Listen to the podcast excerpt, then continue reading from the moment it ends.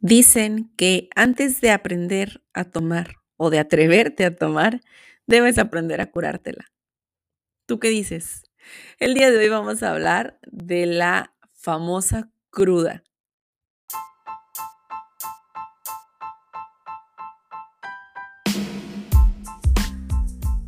Yo soy Carla Alvarado, tu nutrióloga de cabecera de todo Internet.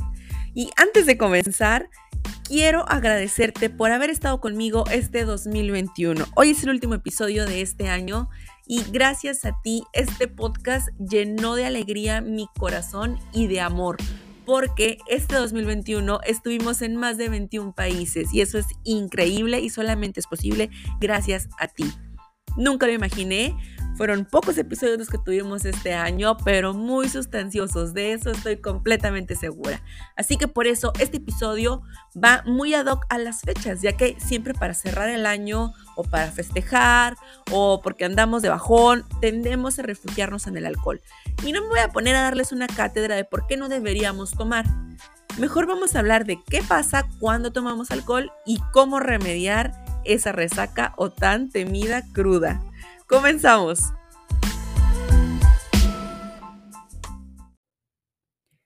Bueno, ¿y qué pasa con el alcohol? ¿Qué onda? El alcohol se descompone principalmente en el hígado y nuestro cuerpo puede metabolizar cierta cantidad de alcohol, aproximadamente eh, una bebida por hora en los hombres y un poco menos en mujeres. Esto depende de género, de edad, de incluso los alimentos que consumiste antes durante el día, eh, de varios factores.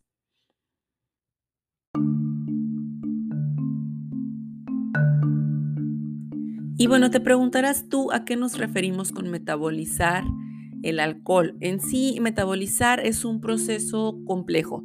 Eh, nos habla de la absorción, distribución y eliminación, llámese de nutrientes o en este caso de esta bebida. Eh, si bien nuestro cuerpo no está diseñado para estar metabolizando esas cantidades de alcohol que consumimos, por eso es que llegamos a una intoxicación y tenemos distintos grados de intoxicación. Eh, comenzamos con el mareo, comenzamos a desinhibirnos un poco. Es cuando comenzamos a decir, no estoy tomado, no estoy pedo, no se me ha subido, estoy alegre, ando happy. Cuando comenzamos con esa risita, con las bromas, a marearnos un poquito y va subiendo cada vez más la intoxicación. después nos, nos, mareamos, comenzamos a caminar de ladito, a desinhibirnos por completo hasta que llega el momento donde no tenemos filtros, donde Nuestros pensamientos son libres y nuestra boca también, donde así como pienso las cosas las digo y no tengo ese filtro que me ayuda a saber si debo callarme, si puedo ofender a alguien, precisamente porque nos estamos intoxicando. Llega un punto donde nos intoxicamos de más, o sea, donde ya es el tope y es la famosa congestión alcohólica. Entonces, eso es lo que pasa nos emborrachamos, no estamos metabolizando toda esa cantidad de alcohol y se nos sube literalmente a la cabeza. Eh, ¿Qué es lo que pasa en nuestro cuerpo sin meternos en el metabolismo, en enzimas, en por qué eh, sucede? Bueno, es eso, es el acúmulo. Eh, por otra parte, nuestro cuerpo lo va a desechar. Tiene que desecharlo en, en algún punto, pero no lo va a desechar tan rápido, sobre todo si consumimos bastante. Puede durar algunos días. Y desde otro punto, ¿qué pasa cuando se absorbe? Se absorbe desde el estómago, eh, son calorías vacías, nuestro cuerpo como no lo está utilizando, no puede utilizarlo de alguna otra forma, todas esas calorías vacías en algún punto se convierten en energía y es muy fácil que se conviertan en triglicérido y se queden guardados en nuestro cuerpo. De ahí vienen las frases como la pancita chelera o es que como muy bien hago ejercicio, yo no sé por qué estoy así y resulta que el fin de semana le entran duro al pomo. ¿Y por qué estamos hablando ahorita de esto? Bueno, porque la mayoría de los latinos tendemos a consumir alcohol para el festejo, para cuando andamos de bajón y de lejos de decirles que es una conducta compensatoria que no debemos realizar, la realidad es que el siguiente fin de semana, que es fin de año, muchos vamos a tomar. A muchos nos gusta tomar. No quiere decir aguas ahí, cuidado. No empiecen con que, ay, la nutrienda de borracha. No, para nada. Y si escuchan un ruido, me estoy quitando la chamarra porque ustedes no saben, pero aquí estamos en Tijuana con una tormenta afuera y con bastante frío pero no quiero que haya ruidos aquí con nosotros, así que vamos a quitarla. Y ¿Qué les platicaba? Hablábamos del alcohol, claro que sí. Solo quiero saber si están atentos. No, no empiecen con que la Nutri anda de borracha, ¿eh? No, simplemente me gusta disfrutar de una buena copa de vino. Y por qué no una o dos, todos lo podemos tomar. Pero acuérdense lo que les acabo de comentar, el exceso nos lleva a serios problemas. Por favor, eviten siempre llegar a la intoxicación del alcohol, no por piedad, no lleguen nunca a una congestión alcohólica que su vida corre riesgo. Pero bueno, entonces, ¿qué onda con el alcohol? Ya que llegamos a ese grado tan elevado que no podemos metabolizarlo rapidísimo, eh, en algún momento tiene que salir de nuestro cuerpo todo eso que se acumuló eh, ¿Y cómo lo vamos a sacar? Lo vamos a sacar por el sudor, por orina, por heces, por la respiración. Y es lo único que podemos hacer realmente para eh, sacar este alcohol. Por eso dicen también muchas personas ahí en la calle que si estás bailando no se te sube porque lo estás sudando, porque es una forma de excretar, pero tampoco podemos obligar a nuestro cuerpo a que saque más alcohol del que estamos diseñados y no vamos a, ah, porque estoy bailando voy a tomarlo doble, aguas con eso. El alcohol realmente dura en la sangre entre 10 a 19 horas después de la última toma, así que saquen cuentas si ustedes se desvelan y se amanecen pisteando, como decimos aquí en Tijuana, pues al siguiente día no van a estar sin alcohol en su sangre. Triste, pero cierto.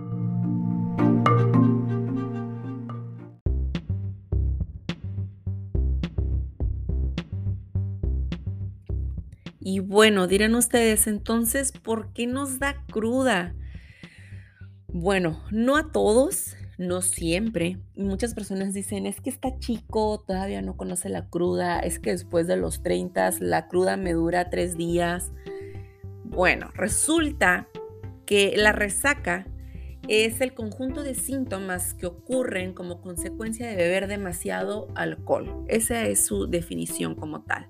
Estos síntomas característicos incluyen cansancio, debilidad, sed, dolor de cabeza, dolor muscular, náusea, dolor de estómago, vértigo, sensibilidad a la luz, al ruido, en algunas personas ansiedad, irritabilidad, sudor, cambios en su presión arterial, entre otros. Y es que si te gusta beber, seguramente ya conoces esto. Lo principal que lleva a la resaca es el alcohol. Sin embargo, hay otros componentes en las bebidas que pueden contribuir a los síntomas de la resaca y pueden empeorarla. Eh, bien, los compuestos, más allá del alcohol que se generan durante la fermentación de ciertas sustancias eh, alcohólicas y a, los que se les atribuye el olor y sabor de las bebidas, eh, ese tan característico color oscuro que está en el whisky, en el bourbon, que tienden a poseer niveles más altos de congéneres, que es su nombre correcto, que contienen las bebidas alcohólicas pueden empeorar los síntomas de la resaca. Por eso una bebida entre más oscura puede que la cruda te pegue más que con una bebida clara. No nada más por los grados de alcohol. Ejemplo, tomemos las cervezas. Eh, tenemos cerveza clara y oscura y podemos tener distinto grado de alcohol en una o en otra. Aquí lo que va a hacer la diferencia van a ser estos congéneres que dan ese color tan oscuro.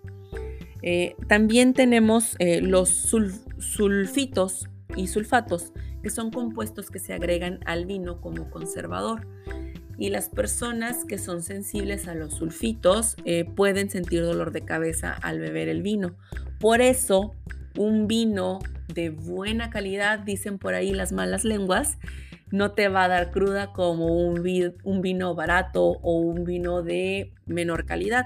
¿Por qué? Porque este, un vino joven que sea una calidad menor, entre ellos eh, puede tener muchos sulfitos o sulfatos agregados y pues obviamente te va a doler más la cabeza. Por eso hay de vinos a vinos. Otros factores que causan los síntomas de la resaca eh, pueden ser la deshidratación. El alcohol inhibe la liberación de vasopresina, una hormona producida por el cerebro que envía señales a nuestros riñones para que retengan líquido. Como consecuencia, el alcohol aumenta la frecuencia para orinar y la pérdida excesiva de líquidos, lo que nos lleva a una deshidratación leve, que obviamente resulta eh, más probable que contribuya a estos síntomas de la resaca como sed, cansancio o dolor de cabeza. Y es que cuando uno está tomando, ya comienzas a orinar y una vez que comienzas a ir al baño, no paras y dicen, ay, es que la cerveza me hace ir al baño. Bueno, es el alcohol realmente que está inhibiendo la liberación de vasopresina, de esta hormona, y una vez que comienzas a ir, es difícil que lo pares. ¿Por qué? Porque ya está inhibida. Otro de estos es la interrupción del sueño. Si bien hay quienes dicen una copita para dormir como bebé, la realidad es que las personas pueden dormirse más rápido después de beber alcohol, pero su sueño está fragmentado y tienden a despertarse más temprano. Esto causa cansancio, así como la pérdida de productividad. No en todos, hay quienes después de beber se levantan muy tarde, pero esto está unado a otros factores. La irritación gastrointestinal también está implícita en la resaca, ya que el alcohol irrita directamente el revestimiento del estómago y aumenta la liberación de ácido, lo que puede provocar náusea o malestar estomacal. La inflamación, ya que el alcohol aumenta la inflamación en el cuerpo en general. Y no hablo de que tengas una distensión abdominal, no, hablo de la inflamación general. Contribuye al malestar general en las personas y se sienten como si estuvieran enfermas, así que también puede contribuir a los síntomas de la resaca. La exposición al acetaldehído el metabolismo del alcohol, principalmente por el hígado, genera un compuesto que se llama de esta forma, acetalaldehído, un subproducto tóxico y de corta duración que contribuye a la inflamación del hígado, del páncreas, del cerebro, del tracto gastrointestinal y de otros órganos. Por eso sentimos que nos lleva a la que nos trajo. una mini abstinencia, así como se escucha. Y no es que seamos alcohólicos, eso pasa nada más con lo que tomas de un día para otro, si te fuiste de pari el fin de semana. Al beber las personas se pueden sentir más tranquilas, más relajadas, incluso eufóricas. Pero el cerebro se adapta rápidamente a estos efectos positivos, entre comillas, ya que trata de mantener un equilibrio. Como consecuencia, cuando desaparece el mareo, las personas pueden sentirse más inquietas y ansiosas que antes de beber. Como las personas somos tan diferentes, es difícil prever cuántos tragos pueden causar la resaca. Y esto por lo que les comentaba al inicio de este episodio, ¿no? El género, el peso, la comida, incluso la actividad física, tus niveles de hidratación, entre otros. Y cada vez que una persona eh, bebe hasta intoxicarse, existe la posibilidad de tener una resaca al día siguiente. Desde que pasas de ese, desde que llegas a ese momento en el que dices, ando alegre, no ando borracho, déjame decirte, amigo mío, que estás intoxicado. Así que aguas con la resaca. ¿Cuándo se llega al punto máximo de la resaca y cuánto dura? Es una pregunta muy común. Los síntomas de la resaca alcanzan su punto máximo cuando la concentración de alcohol en la sangre vuelve a ser de aproximadamente cero. Los síntomas pueden durar 24 horas o más. Por eso, cuando te despiertas, a veces no sientes la cruda hasta el día siguiente o hasta en la noche comienzas a sentirte mal, oye, pues si ya pasó, eso fue ayer, fue antier, y es ahí de donde dicen, la cruda ya no me dura un día, me dura dos o tres. ¿Las resacas son peligrosas o solo dolorosas? Bueno, las resacas pueden ser dolorosas y peligrosas. Durante una resaca, la atención, toma de decisiones y coordinación muscular de las personas pueden verse deterioradas. Además, la capacidad para realizar tareas importantes como manejar, operar maquinaria o cuidar a otras personas pueden verse afectadas de manera negativa. Algunos de los mitos más comunes sobre la resaca son que determinadas acciones como beber café o bañarte pueden evitar o curarlas sí, hasta cierto punto te hidratas eh, con el agua que tomas eh, al bañarte. Y sí, el café te pone en un, estado de alerta. eh, ayuda a disminuir el dolor de cabeza, pero no te va a eliminar por completo los síntomas. La realidad es que la única manera de evitar la resaca por completo es no beber alcohol o consumir una cantidad mínima.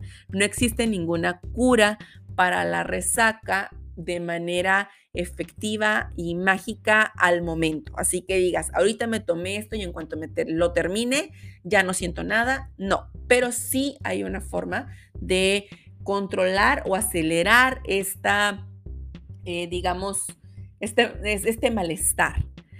Otro mito es que el orden de las bebidas afecta a la resaca. Eh, normalmente dicen eh, la cerveza antes del vino y no pasa nada. No, no es cierto. Puede ser antes o después y te vas a sentir igual de mal al siguiente día. cuanto más alcohol bebe una persona, peor será la resaca. No importa si pusiste primero uno o el otro. Ahora sí que el orden de los factores aquí no nos altera el producto. Em, realmente eh, no importa si es cerveza, vino o alguna bebida alcohólica destilada, realmente eh, la cantidad de alcohol va a ser lo que te va a dar en la torre. Otro mito es que beber un trago de alcohol en la mañana después de la noche de la fiesta va a evitar la resaca, dicen. Pues dicen que el mismo veneno es lo que te cura, ¿no? Y dicen, ah, pues si ayer me aventé un 12, hoy me aviento una cheve y ya quedé bien. No, para nada. No te salva de esa resaca. La realidad es que podría minimizar algunos síntomas temporalmente, pero va a contribuir a prolongar el malestar. Es decir, este día no lo vas a sentir, pero el que sigue te vas a sentir peor. ¿Existen remedios para la resaca? Esta, debería ser una pregunta que les haría yo a ustedes para que me dejen todos sus remedios caseros. Y si bien en cada pueblo y en cada ciudad, en cada familia o grupo de amigos tienen sus propios remedios.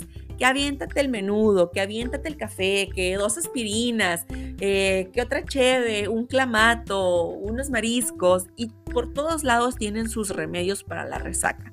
La realidad es que nos deshidratamos, eh, estamos sufriendo efectos de este eh, desecho tóxico que no estamos diseñados para tenerlo y lo único que nos puede ayudar a que sea más rápido la eliminación de estos síntomas es solamente tratar de eh, calmarlos. Si me duele la cabeza, probablemente pueda tomar algo para el dolor de cabeza. El descanso eh, nos ayuda bastante, el hidratarnos. ¿Qué puedo tomar? Me puedo tomar un suero, una bebida rehidratante, eh, debo tomar mucho líquido y debemos consumir carbohidratos. Desayúnate unos pancakes con miel, no un menudo ni un aguachile que va a ser más ácido para tu estómago. Los carbohidratos van a ser tu mejor aliado ese día. Eh, el suero va a ser tu mejor amigo y lo vas a amar y lo vas a adorar. Porque existen muchas personas, eh, muchos remedios para aliviar la resaca en internet, en redes sociales, pero ninguno ha tenido o se ha demostrado que científicamente sea efectivo. No existe una poción mágica para combatir la resaca. Eh, lo que realmente ayuda es el tiempo y calmar los síntomas. Así que si se te pasan las copas de más, no te queda de otra más que descansar, tomar suero y estar hidratándote. Hay que esperar a que se eliminen esos subproductos tóxicos del metabolismo del alcohol. Hay que hidratar nuestro cuerpo, hay que esperar a que sane el tejido irritado y se recuperen las inmunidades y la actividad cerebral a sus niveles normales. No existe una manera de acelerar la recuperación, pero sí de tratar los síntomas de la resaca. Algunas personas toman analgésicos de venta sin receta, como el, el acetaminofén o paracetamol, antes de acostarse con el fin de minimizar la resaca. Eh, bien, beber agua antes de dormir es algo de lo que más se te podría recomendar. Y al despertar, beber agua. Ya te dije que desayunar, come algo de fruta, tómate un suero, tómate un paracetamol, descansa. Si te molestan los ruidos, evítalos. Si te molesta la luz, evítala. Y que te sirva de experiencia para que no se te vuelvan a pasar las copas de más.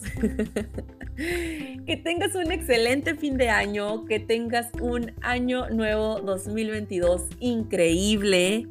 Y si no cuidas tus copitas, déjame saber ahí en mensaje en mis redes sociales cómo te fue y si estos, este episodio te gustó y te sirvió para algo. Yo soy Carla Alvarado, tu amiga. Estoy completamente agradecida por todos los escuchas de este podcast y les deseo lo mejor para este 2022. Mucho amor, cariño, paz, trabajo, eh, armonía, parejas, bendiciones por todos lados, a todos ustedes y la mejor de las vibras y energía para este 2022.